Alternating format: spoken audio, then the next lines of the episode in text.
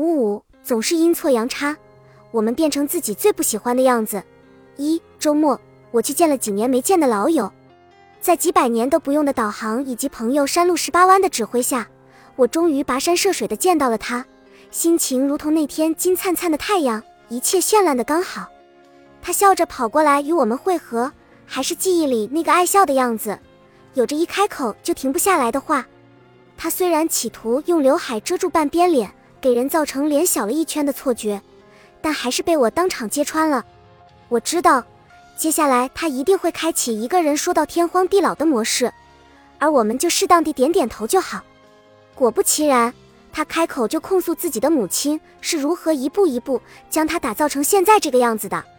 他觉得以前的自己露出大额头，做一个普普通通的单眼皮女孩挺好的，而现在的美丽在他看来十分不自在。他又无奈地笑着说：“一切都是按照母亲的意愿来。”二，以前上学的时候，我这朋友就是那种天生不适合学数学的人。你见过数学题也靠背的吗？你见过数学书上的笔记比历史书上的笔记还密密麻麻的吗？他就是这样的人。但是他对文字极有天赋，我觉得用一个词形容他比较贴切，文思敏捷。你总是能在他的文字里发现深藏在生活极细腻处的情感。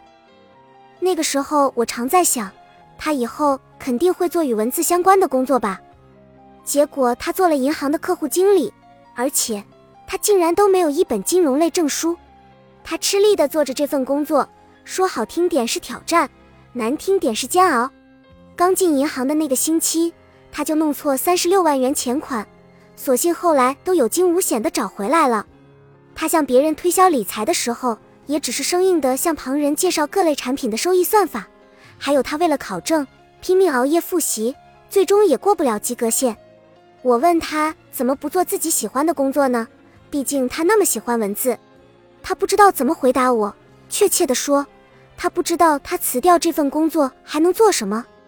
我们虽然内心对梦想充满了渴望，但现实终究会让你看清楚自己和这个世界的相处到底有多么不适合。三朋友 W，一个极其有画画天赋的人。很久以前，他告诉我他以后想当一个画家，然而最后还卖起了保险。我呢，虽然大学学的专业与经济相关，却十分厌烦这枯燥的数字。以前快要毕业的时候，别人问我以后会做什么工作。我十分肯定地告诉他，肯定不是财务。然后我就做了快三年的会计。好像大多数的人总是阴错阳差就变成了以前信誓旦旦绝不会成为的样子。我们到底为什么总是不能做自己喜欢的事呢？短暂的一生哪有那么多刚好符合你的期望又能让你衣食无忧的好事？如果生活有这么多刚好的话，那就不叫生活了，叫享乐。但是。这又并不能成为我们甘愿在现实里苟且、不敢正视内心的说辞。与其苦痛的纠缠在不喜欢的事情里，不如扪心自问：希望变成什么样子？四，正如我的朋友阿翔，他对麻将情有独钟，闲暇时间不是在打麻将，就是在去打麻将的路上。他说他没有别的什么爱好，就是喜欢打麻将。刚开始，我总是劝他少打点麻将。免得以后患上腰椎间盘突出之类的毛病，他淡定地告诉我，不打才会浑身不舒服。后来我想，既然他这么喜爱麻将，那么在不耽误正常生活的情况下，把闲下来的时间拿去干自己喜欢的事，其实何尝不是一种幸福？